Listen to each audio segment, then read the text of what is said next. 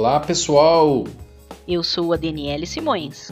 Eu sou o Maurício Viel. Começa agora o Boletim da CMO, o podcast que traz tudo o que rolou na Câmara Municipal de Osasco durante a semana. A gente começa o programa falando sobre as leis que foram sancionadas nesta semana. A primeira delas é a lei que autoriza o transporte de animais domésticos nos ônibus da cidade.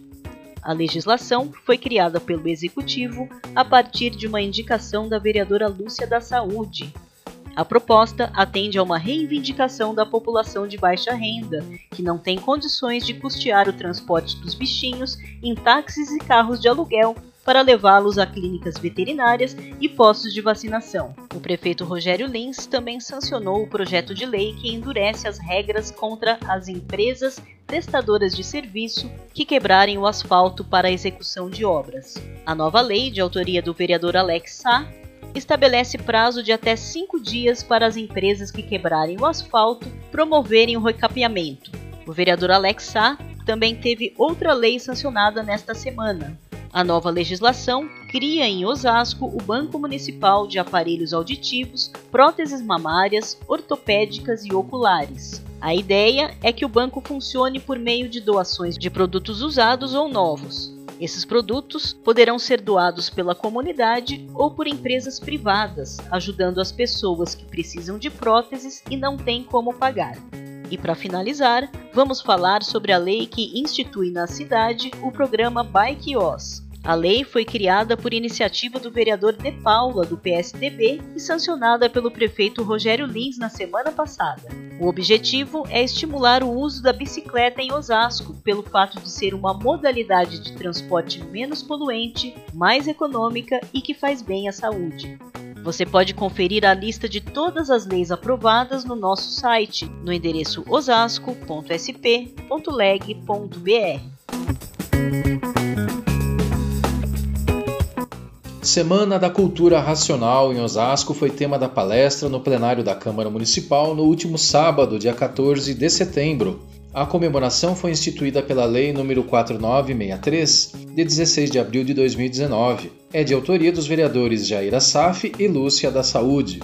Além desses vereadores, participaram do evento o diretor da Escola do Parlamento da Câmara, Marcos Arruda, e os palestrantes José Roberto de Luna, Vanderlei Vitor de Moraes, Moisés Gomes de Araújo e Edson Alves de Oliveira. A semana dedicada ao tema será celebrada todo ano a partir do segundo domingo de setembro, que já é oficialmente o Dia da Cultura Racional na cidade desde 1986. A palestra abordou a história da cultura racional e seus principais conceitos. O palestrante Edson Alves de Oliveira também falou sobre a importância da racionalidade e da leitura na vida das pessoas. A leitura, ela muda uma geração. A leitura, ela traz equilíbrio, ela traz harmonia, ela traz a paz. E aqui nesse livro, Universo Desencanto, através do ler e reler, todos vão desenvolver a imunização racional. E na última segunda-feira, 16 de setembro, foi dia de comemoração na Câmara. O padre Raimundo Nonato Alves, da Diocese de Osasco, recebeu o título de cidadão osasquense. A honraria é entregue a pessoas que trabalham por Osasco, mas que são nascidas em outras cidades. É o caso do padre Raimundo Nonato, que nasceu no estado do Piauí e está em nossa cidade desde 1976. A sessão solene foi marcada pela participação de autoridades locais e regionais, familiares do homenageado, além de representantes da Diocese de Osasco, entre padres e seminaristas. O proponente da homenagem foi o vereador De Paula, do PSDB, por meio do Decreto Legislativo 8 de 2019, que reconhece o sacerdote pela atuação social e pastoral em Osasco.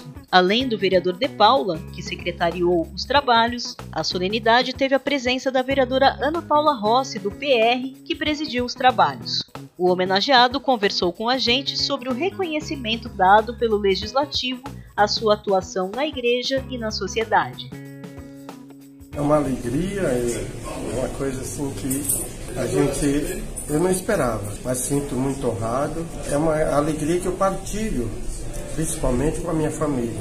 Partilho também com os meus amigos e é uma gratidão, assim, um trabalho, porque nós temos consciência de participar dessa história de nossa cidade, nosso município de Osasco e ajudar a construir a história do nosso Brasil. Na cidade de Osasco, nós temos o trabalho desde que aqui chegamos, em 1976.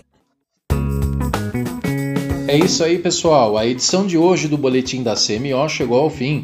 Siga a gente nas redes sociais e acompanhe o nosso boletim pelos principais agregadores de podcast. Nosso boletim está disponível no Spotify, Google Podcasts, iTunes e no nosso site oficial, no endereço osasco.sp.leg.br. A gente se despede, desejando um ótimo final de semana a todos que nos acompanham. Até a semana que vem.